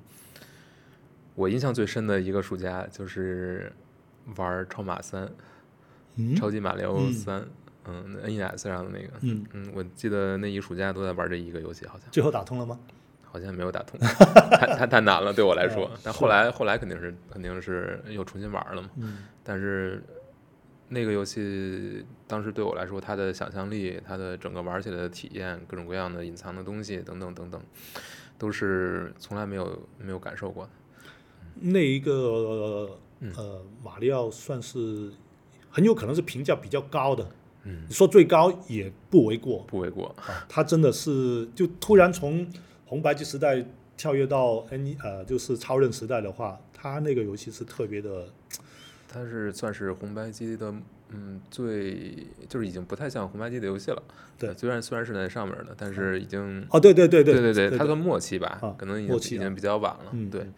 对，同样的同样的记忆，其实对于我来说可能还多，还还还会更多。比如说那个我当时哦，我记错了，我以为你玩的是那个超级马里奥大陆。不是是三，啊，是三三三三，我我我我记错了，我我突然脑子里面乱了。因为超任对，因为超任就已经就是更更稀缺的那种主机了，哦更难哦去玩到的那个相对那个时候是比较贵的，我都是要等到我的同学不玩了，然后借给我玩，然后那个时候还是要带着那个超任博士用磁碟的那个才可以玩得到。对，就是它比 MD 应该要更贵一些，肯定，所以国内的普及就会更少。嗯，等到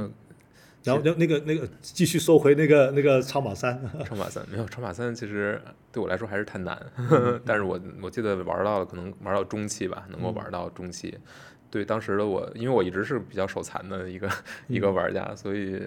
但是那个游戏就是虽然我很手残，但我还是坚持玩了下去。嗯嗯，另一个可能对我影响还挺大的是是《金庸群侠传》，是 PC 上金。庸群侠群侠传传哦，啊那个上野球拳，哎，对对对，那我是玩了很久很久，嗯那也算是我 PC 游戏的算半个启蒙吧，启嗯蒙的作品。嗯，当然玩的也不算特别早，哇，这个起点还挺高了。所以就是当你后面玩到很多游戏的时候，你会觉得还没有那个时候的游戏好玩，嗯，没有那种自由度，没有那种可以探索的感觉，没有那种丰富的、很丰富的各种各样的要素结合到一起，给你自己很多选择的空间都没有，所以有时候我就我就是会觉得游戏行业不是在进步，技术方面在进步，很多设计层面，大家想象力好像好像还没有以前好，以前多，嗯，是这样，还真的确是这样。我我自己的一个感受是因为呃，我们也在做独立游戏大赛，其实这几年这个感受又在独立游戏这个复复领域里面发了是吗就复发了，对，就这样子。是大家在追求更好的画面吗？还是什么？呃，我们是不是要开始要讲独立游戏这个话题了？可以啊，我很感兴趣。嗯，呃，是这样子的，因为我们是从一四年开始，呃，你自己也是一个独立游戏开发者，是，以前是，现在不是，因为我们做馆之后呢，我现在就肯定没有精力游戏游戏停了，对，嗯现在我们自己没做啊，虽然说我那个公司还在啊，但现在没有没有在开发游戏，啊但我们是还是一直在做独立游戏相关的活动啊，因为这几年的话是呃，啊，我从一四年开始自己做游戏公司，然后开发的游戏是当时人家眼中算是一个比较特别的中国的一个独立游戏啊，因为我们当时也拿过不少的推荐，拿过奖，嗯，然后后来就开始在本地搞那个呃独立游戏相关的活动，当时我们叫游戏伙伴。啊，嗯，然后再往后面呢，就是开始搞中国独立游戏联盟，然后搞中国独立游戏大赛这样子，然后我算是眼见看着这这十年的快十年了，就这个中国独立游戏的一个发展和变化。啊，然后这几年情况不太好啊，不太好。哦，但我这次今年去一些展会，不管是 WePlay 还是核嗯。聚变，都会看到，呃，独立游戏的发行商和作品好像多了好多，冒冒出了一堆，嗯，嗯。就是尤其是发行商，嗯你之前好像之前的展会没有看到那么多，嗯，我先说几个结结论啊，嗯先说几个结论。首先，第一个，现在呃，开个玩笑说，呃，发行商比游戏多，开个玩笑说啊，但肯定不是啊，但肯定不是，但是呃，一个一个观察，对对，一个观察，你可以这么理解，就是说是，呃，越呃可以被发行商看得上眼的，呃，愿意发行或者觉得自己可以发行这些游戏的这些游戏，呃，是非常稀缺的。现在呃，发行商都很努力的在去发掘这些呃可以爆发的、可以卖得好的游戏啊、这是这是一点。然后第二点呢，就是说，呃，可以这么讲吧，我说的极端一点了，现在的中国的独立游戏越来越不独立了。啊，这句话怎么讲呢？呃，这要涉及到独立游戏的概念定义啊，呃，说说到这些，可能又又要讲很久啊，因为每个人可能对独立游戏的那个理解的概念不太一样。但是有一点，我觉得应该大多数人是认同的，你既然能够叫独立游戏，它一定是因为它在独立精神这方面是有表达的。那什么叫独立精神？我可能就不是完全以游戏的盈利为首要目标。虽然游戏它本身它要成为一个商品，它要流通，它才有价值。我不管你这个事情，你要说什么，我是一个做非常理想的游戏，我非常要要做一个呃非常公益的游戏，又或者是我我就是要做这个游戏做艺术表达。但最后，游戏是要放在市场上面才可体现的价值，否则否则你说你这个游戏有多强的艺术表达，你有多强的一个呃一个一个一个呃一个想要表输出的内容也好，它都没有意义。但是你不能够以赚钱为首要目的啊！但是我们现在看得到是这种呃独立精神就越来越缺，大家做的游戏的那种创新、创意、美术的风格，其实越来越大同，这是一个问题啊！就是我们过去几年或者几年前了，我们还是会在每次的独立游戏大赛的评审上面。会看到一些哇塞，这种会让我们眼前一亮的游戏，但现在这种感觉越来越少，那么这是一个问题，所以我就说，现在中国的独立游戏越来越不独立。那么，但是导致这样的一个现象有很多原因，包括有市场的原因，有版号的原因，啊，也有一些后来者可能对独立的这个理解的不同的一个原因。啊，就导最终导致这个结果就是现在中国的独立游戏越来越不独立，嗯，这是第二个的问题。然后第三个呢，就是呃很有趣的是一个平台的转变，因为在过去几年前，其实呃我们会看到像移动游戏会是半壁江山吧，就可能一半是 PC 游戏，一半是移动游戏。然后这几年移动游戏越来越少，越来越少。一一开始一百多款变成几十款，变成十几款，是这样一个一个一个一个情况。然后你移动游戏少了之后，其实代表的是一个什么情况呢？因为本身移动游戏因为它的交互性，它是新的，因为它有触屏的交互，它是新的，它不是以前我们用的手柄，不是我们的那个鼠标、键盘。然后一个新的一个交互设备的游戏越来越少。那它意味着什么呢？意味着我们其实要又回到去以前的老的操作方式，因为手柄和键盘的操作方式已经是可以说相当相对的成熟，也很难再做出一些特别大的创新。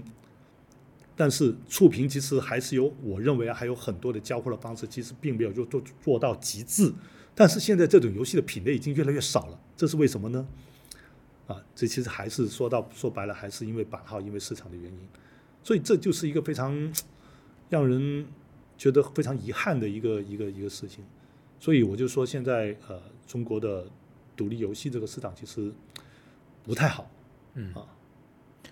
不是一个最嗯您个人比较期待的一个状态。对对，不应该这样子的，嗯，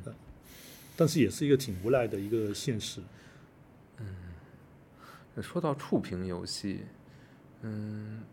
我我有一个迷思啊，因为我始终会觉得操控方式和就是操控方式可能跟游戏的体验、游戏的设计是结合的，会要非常紧密的。但是我们常常看到，呃，比如近期有很多大作都移植到 iPhone 等等平台了，掌机的平台是原生的版本，但是它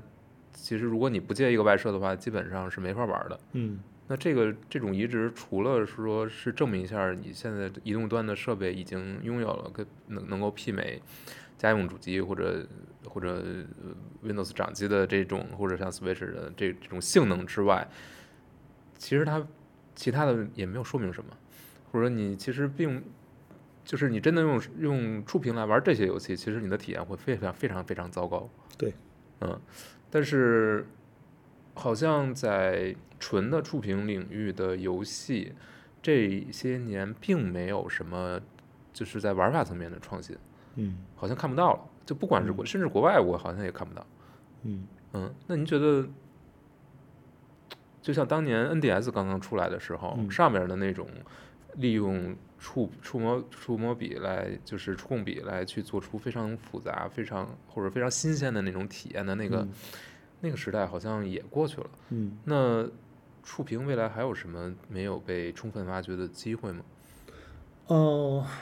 我是我是这么觉得了。其实它未必一定是要做出一些创新和突破，它可能到了这里已经是一个一个点了。因为呃，怎么讲呢？呃，其实我们回头看电子游戏的发展，其实它跟那个交互的输入方式其实有很大的关系。基本上，其实当我们有新的一个交互的方式出现的时候，其实整个游戏领域就会有个很大的变化。嗯。哦，譬如说，我们从呃摇杆，啊、最早最早是旋钮啊，对，后来是摇杆，然后摇杆呢就到那个十字键，十这这边其实是一个特别大的一个一个飞跃的变化，然后十字键之后又重新去到摇杆，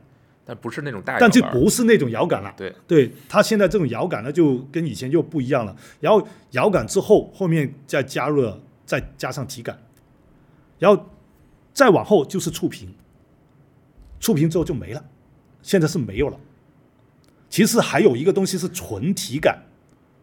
但纯体感这个这样的一个呃交互方式呢，它对空间，它对呃使用的场景，它有要求，导致它未必会很大的爆发。但是有没有以后有可能出现一个我在那个呃呃这些掌机或者是叫做这这种触屏的平台上面，我可以我不是这种体感，不是说我要握着那个那个设备来做体感，有没有？我不需要握着那个设备就有体感呢？手势，对手势这样这个一个完全浮空的手势操作呢，如果这个东西出现了，有可能会形成一个新的革命，又甚至有可能，说不定我跳过了这个形式了，我真的是脑后插管了，又或者是但是可以通过我眼球脑电波这种一种新的新的交互方式去，它可能是会呃引起一个新的一个游戏的革命，但但一定要说的话，其实就是就是 VR 或者 AR 这个方向嘛，啊，有而且也确实是有一些作品冒出头了，对不管是呃那个 Half Life 还是、还是 Beat Saber 这种，对，但是它好像也有非常多的限制，对对对，就然后我我其实刚才那个呃，我想这个的呃内容的一个原因是，其实我想回到讲这个触屏这个事情。呃，触屏它有可能它这种交互方式到现在其实已经没有不可能有太大的突破了，其实也不需要它突破，而是需要我们要更多的适应这一种操作方式的游戏就够了。就我们不需要强制说我要把主机的游戏一堆按钮的强行放在触屏上面，不是这样子的，而是那个游戏就是适合这个平台的。嗯啊，但是现在的问题就在于，至少对于国内啊，大家就不太愿意再去做这种触屏的嗯 掌机移动的游戏了，至少在独立游戏这个层面是很少的，已经很少了，因为上不去。另一方面，他们大家都在往往呃 PC 端去转，转 PC 端的原因，纯粹就是因为上不去。如果我们可以很轻松的上移动平台，其实移动平台是最好的一个平台，嗯，或者如果抛开这个、这个呃上不去的问题，我们不谈的话，那对于一个比如说一个团队来说，他是不是会现在会更希望自己的作品能够兼容不同的操作方式？或者说，但是，比如说触屏我也能够很好的兼容，嗯。但是如果我用传统的呃按键，我也能够很好的兼容，但这个就有会其实可以有是有可以有平衡的，嗯，是可以有平衡的。嗯就是我们可以看到有一些，呃呃，简单来说就是你首先你要不要把那个交互弄那么多个按钮啊？啊，你你搞个什么王者荣耀一堆按钮是吧？搞什么什么 L L L 手游这么一堆按钮，这没办法，这肯定肯定不是不合适。嗯，但是其实我们以前的游戏按钮也还是比较少的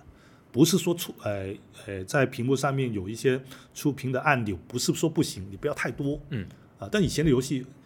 不多，甚至是两个按键我都可以做出重拳和轻拳，是吧？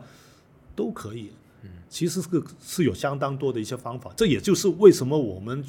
或者叫我自己从头再去梳理这些老游戏的这些玩法和创意的一个原因。我觉得是可以给到大家一些启发和帮助。嗯，因为我们在做的一些关于故呃所谓的复古游戏或者老的游戏类型的这些书的时候，也会看到很多游戏类型因为技术的发展，比如从二 D 到三 D 这个过程当中，其实很多游戏类型会因此夭折，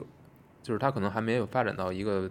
特别特别成熟的状态，或者说它到巅峰了，但是它其实后面还有发展的空间，但是就因为这个行业的迭代。你之前做这些游戏，因为商业层面的呃已经不再成立，嗯所以就消失了。嗯但是最近几年呢，这些因为数字发行，因为这个呃因为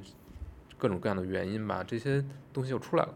就是老的类型会重新焕发出一些生机。战棋，战棋游戏是最典型的。对比如说我自己会特别喜欢的，我是我是格斗游戏的一个嗯。玩家，所以我我我会我能看到格斗游戏现在又有了一个稳定的不管是增长还是一个啊。很非常固定的一个用户群，嗯。还会持续推出一些新作，嗯这个是一个格斗，然后还有我是我是呃端剑的粉丝，格斗呃呃侯导的粉丝，嗯那这个类型其实现在它不再是一个三 A 游戏的规模，但是嗯它会出现非常多的独立游戏的开国外的。嗯做的非常好，然后它有一个非常固定的受众，就是嗯只要出来我一定会买。像我这种猴岛是指那种猴岛小叫做小英雄，呃叫做点击解密游戏对，点击是冒险游戏，啊。嗯对这这一类也在持续的出，也有也有拥趸。就还有就像您刚才说的，就是呃战旗嗯也出冒出了很多，嗯嗯，包括现，而且还有一个就是最近能观察到的，因为那个史克威尔让尼克斯出的这种 H H D 二 D 的游戏嘛，啊对，导致很多二 D 游原来做二 D 的终于回来做二 D 了。啊对对，对。大宇不是要做一个三国题材的呃 H D 二 D 二 D 的 RPG 哦是吗？对，我看到宣传了，哦，我就特别高兴，因为嗯我觉得他的，因为他们做的二 D 游戏是非常好的，嗯。但是他们做三 D 游戏就那么回事儿，嗯 这可以到时候看看是不是要剪掉，嗯。这个不能这么说，但是我看到他们能回来去做一个他们过去非常擅长的类型，嗯。然后可能技术上不是最先进的。嗯。但是它仍然非常可能会非常好玩儿。我就是觉得赚回去了，嗯。但好像就是因为技术突飞猛进而导致的消失的那些东西，其实它仍然有非常多的潜力，甚至即便它不做大的发展，它仍然嗯。只是说在这个模式之下，基本模式之下去做新作。我也觉得它其实还有非常多的空间。我觉得这个是跟呃玩家的那个叫做市场的培育有关系。就当你大家的宣传点，大家做的作品都是那种追求真实的画面的时候，大家就会觉得啊，游戏应该是这样子。但其实游戏本身的它的意思好玩的地方，就是它有很多的可能性，很多的表达方式。那么回归到像这种二 D，呃，甚至是像素啊、呃、这一种风格的时候，大家就可以把心思、把那种开发的精力放在玩法和内容上面去。那我觉得，哎，我作为我们这种玩家来说，就除了这种视觉的冲击之外，其实我们可以追求更多内容上的东西，挺好的。嗯，我就觉得是一个，也算一个还还比较好的现象。对，希望那真的希望他们能够把这个产品做出来。对，哎，那最近几年您有什么特别喜欢的游戏吗？最近这几年，我想一下，如果是大作的话呢，我上一次玩通的大作应该是，哎呀，是美墨二，居然是，但是那个游戏我不喜欢，先说明我不喜欢 啊。我知道有很多朋友喜欢，但是我个人不喜欢。然后再再往前的是啥呢？那也好几年了。对啊，哦，只狼，哦，只狼对，只狼是一个，是算也就算久了，都好几年前了。哦，那那那还可以，这个好难啊，那个游戏。然后呃呃，塞尔达啦，塞尔达是有玩的，动森呢啊这些大算大作的话，我这些我还是有玩的。哦，动森，啊动森可是一个很消耗精力的游戏。哎，还好吧，我我玩了多少多少来着？两两百多小时。差不多了吧？佩服。还好吧？你知道现在两百多小时对于以我一个人喜欢一个游戏来说，这不算啥。我们前段时间我们做那个呃戴森球计划的那个试玩会，它有一个新的一个呃 DLC，就呃黑雾崛起嗯那个试玩会。然后呢，很搞笑，我们要征集呃一百个玩家过来，然后我们万物破云有有个粉丝啊，他说：“哎，上来我要报名。”呃，我一定能选得上的，因为我们报名的时候要填那个游戏时间。他说我玩了，我那个游戏时间是超过一百五小时的。我说嗯，说实话，你很有可能选不上。结果来这边的全部几百小时以上，最夸张的有一个是三千小时，三千小时，有什么概念吗？但这还不是最厉害的，我听说全国是有一个是有一个是超过七千小时的。是从游戏发布就开始，就发布就开始，日没夜没日没夜就就可能平常开着，因为它是有一定的放置的一个一个叫产资源产出嘛，它就放在那里产出，所以我们我们一一两百小时这个真不算啥 就要是如果是考虑到，对，那么它毕竟像动森，它是一个属于呃无限流的游戏嘛，所以它不算啥啊。但是如果像一个有结局的游戏，那可能一百个小时左右是差不多了。嗯啊，像塞尔达、幻影之息这种是我差不多就这个时间嗯啊。但幻影之息我打通了两次，哦，不是不对，我打了两次，但两次都没有打通。我都是到了最后，所有事情干完了，去到卡隆那里我就停掉了，就不舍得打通，我也有这个心态。两次都这样子。嗯，但我我是第一次是玩到城堡放了、放了一年，嗯然后后来因为要做书了，嗯，就赶赶紧把它打通，不然又不然又又就是还是你要你要对尽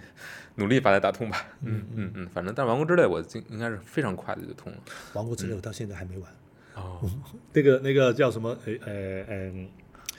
我买了两套，一个是限定版，就是一大套的那个，还有一一份小的，我都还没打开，没 没空打开，特别丢脸，因为我很想玩，那没时间玩。啊。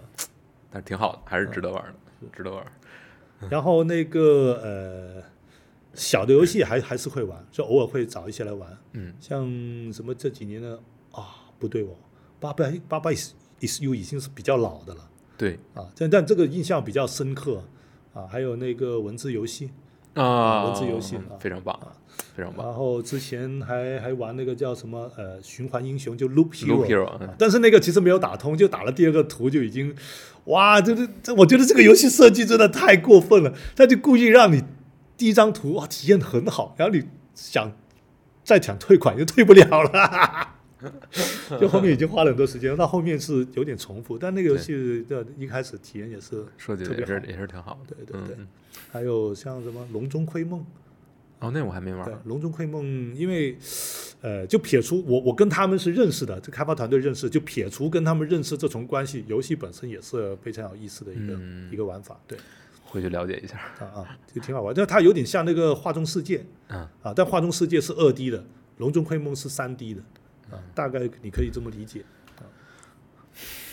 那您之前做的那个游戏是什么什么风格？我之前做那个游戏叫做《断野屋英雄坛》，那个是一个在哦手游上面的一个放置加经营的游戏。呃，当时这个游戏出来算是比较有新意的，对啊，比较特别的，嗯啊，不过就有点遗憾，没没赚什么钱，因为当时设计这个游戏的初衷是想练手，啊，但就是练着练着，大家都觉得这挺好的，把它做出来呗。但是，呃，你你半路再去要把它变成一个呃商业游戏。商业游戏，然后再加那些呃什么像手游里面的一些氪金啊、一些充值啊东西的时候，因为没做好，也没经验。说实话，其实到最后我已经是得出了一个结论，就是你还得要做自己擅长的东西，你不能说是哎哪里热门哪个火哪个方式对你就往那个方向去凑，不行的。嗯，所以我我就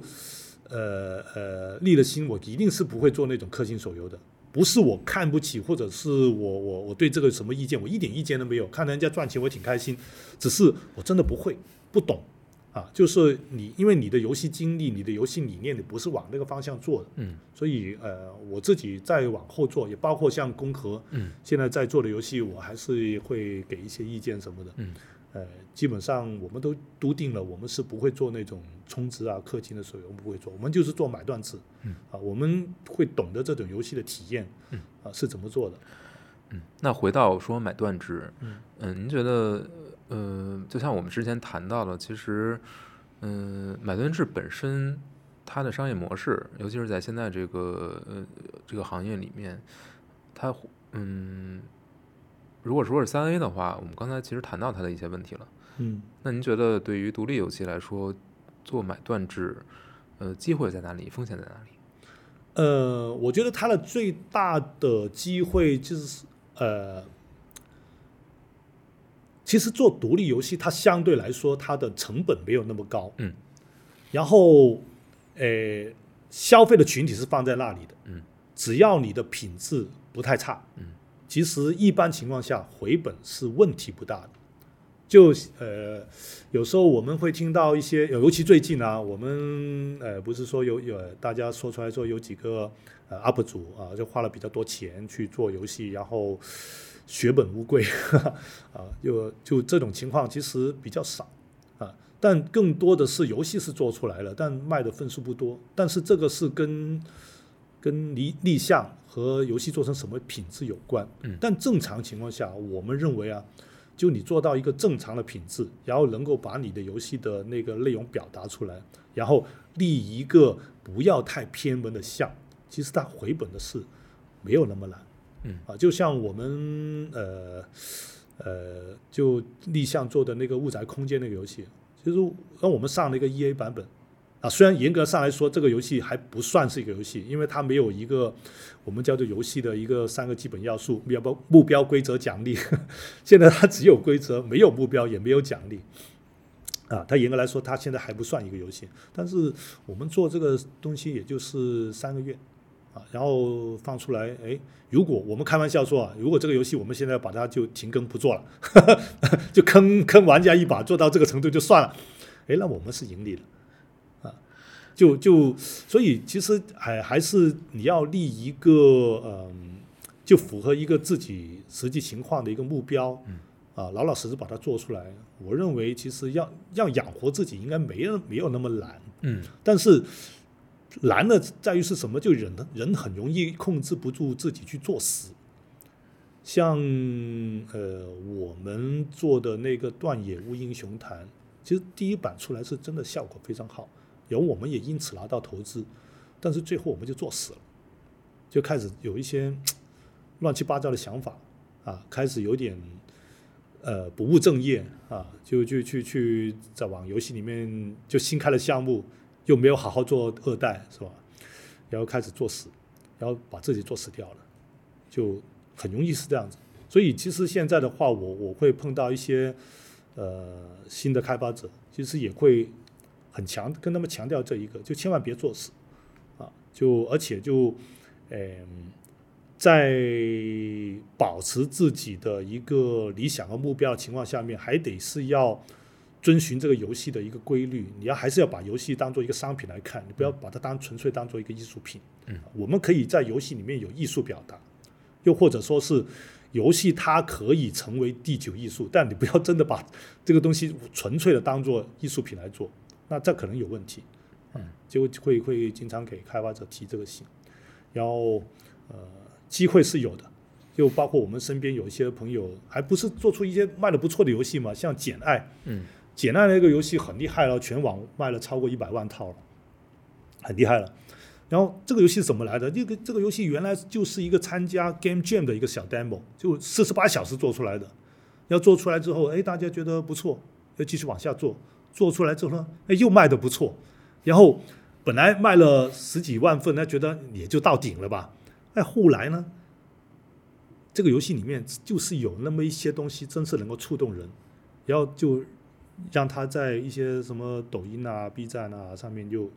又被人家挖出来重新再做，又又又来了一波，然后再加上后面出那个移动版等等的，人家卖了一百多万套，应该超过一百万了，具体数字我就不太记得了。那这不挺好？虽然这个游戏就卖九块钱，我记得应该是九块钱了，那不就挺好了吗？对，而且做的这个游戏的人也不多啊。然后，然后那个作者亚恒就因为这样子，又把那个什么，呃，房贷也全还了，这不挺好？嗯呃，然后再加上一些我们熟知的一些案例，什么泰晤会券啊、戴森球计划啊、中国式嘉奖啊，这些就不用说了嗯啊。那机会是在的，它是有爆的机会的。嗯啊然后风险的话，也就是我觉得现在最大的风险还是我会觉得，其实很多朋友对于立项这个事情是没有把握好。就坦率的讲，我们因为每年就评很多独立游戏嘛，看很多独立游戏，就看到很多，哎呀，我们也会有感触，为什么要立这个项目呢？这个一看就不太可能卖得好了。就就不管是，就不是说这个游戏品质做的不好，而是这个品类选出来就有问题。就比如说有一些我们叫做一些平台动作类游戏，我们特我特别不推荐独立游戏开发者做这种品类。你不要看着人家什么什么蔚蓝山啊那些游戏，哎，不就是动作平台游戏啊？啊，什么残疾骑骑士啊这种，但是很难做，这种游戏特难做啊。然后有些朋友就动不动就想搞个什么呃什么银河恶魔城类的这种游戏，很难做的，那关卡都被人做的差不多了。你这种你立立项之后，其实你就注定了，其实你卖的就肯定很难卖。竞争太激烈了。竞争太激烈，大家就那种那种可以对比的内容太多了。然后另外一个就是有一些是属于那种，呃，整个故事设定题材就特别特别不特别。就我我随便举个例子啊，因为平常我们经常会看到很多呃开发者就过来找我，哎，三郎，我现在最近做个游戏，然后巴拉巴拉巴拉巴拉开始给我讲这个游戏的那个那个设定设定。哇，我们设定已经很好了，会把这个世界的什么前四百年、后四百年的这个故事全列下来了啊。然后这个世界呢又分几个种族，这个种族呢有什么有什么冲突，又争夺什么资源，巴拉巴拉说一大堆，这没什么特别，这不是以前经常见的东西吗？能不能换一个？就就大家很容易在某一个类型、某一个题材上面有点过于，我直白点就有点过于自嗨了啊！你自己听上去这个对，是你脑海中构想的一个世界，甚至有可能你其实你想到的确有一些特别东西，但至少你在表达上面你没有表达出来，所以这种项目你你去立的话，其实死的几率就很大。嗯啊还是一个经验问题，经验的积累。嗯，所以我就特别想叫大家多玩点老游戏啊。那老游戏里面就这么多好的一些玩法题材，就有时候我们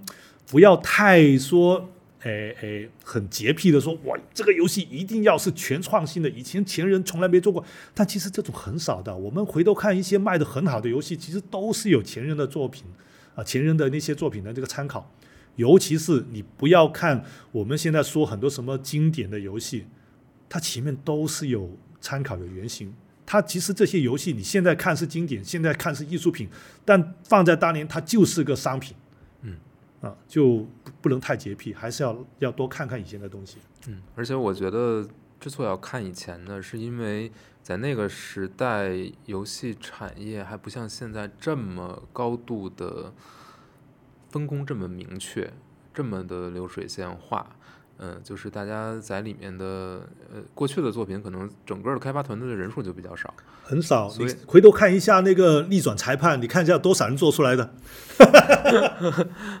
八八个人，啊 七个，七个，啊七个。对啊，所以就是主要是当时没有那么多那么已经成熟的规矩，现在嗯有、其实有非常多的这种已经存在的类型，已经怎么说呢？就是大家你能看到非常多同质化的东西，嗯有很多有很多玩家对于游戏的认知，对于比如说操控模式的，嗯的这些大家习惯的等等，都已经有一个最近似于最优解的东西存在了。嗯但这个其实会也会影响呃游戏开发本身的。呃，早期的游戏我我记得 DOS 时代那会儿，我最大的一个感受就是，呃，比如说拿到一张盘里边全可能有一百多个嗯，游戏，你挨个儿长金阁是吧？类似的那种吧，对你，你可能尝试过去一个一个尝试，你会觉得哪个游戏都不太一样。就是它会会有一点一些点是属于它自己的。但是现在好像很多游戏玩起来很很一样，嗯，对，没有什么特别的地方。对对，嗯，对，可能么吸血鬼幸存者大火，然后呢，大家就一股脑都去做吸血鬼幸存者题材的类似的游戏啊，然后都是打打打刷刷刷，然后给你三个选项 roguelike。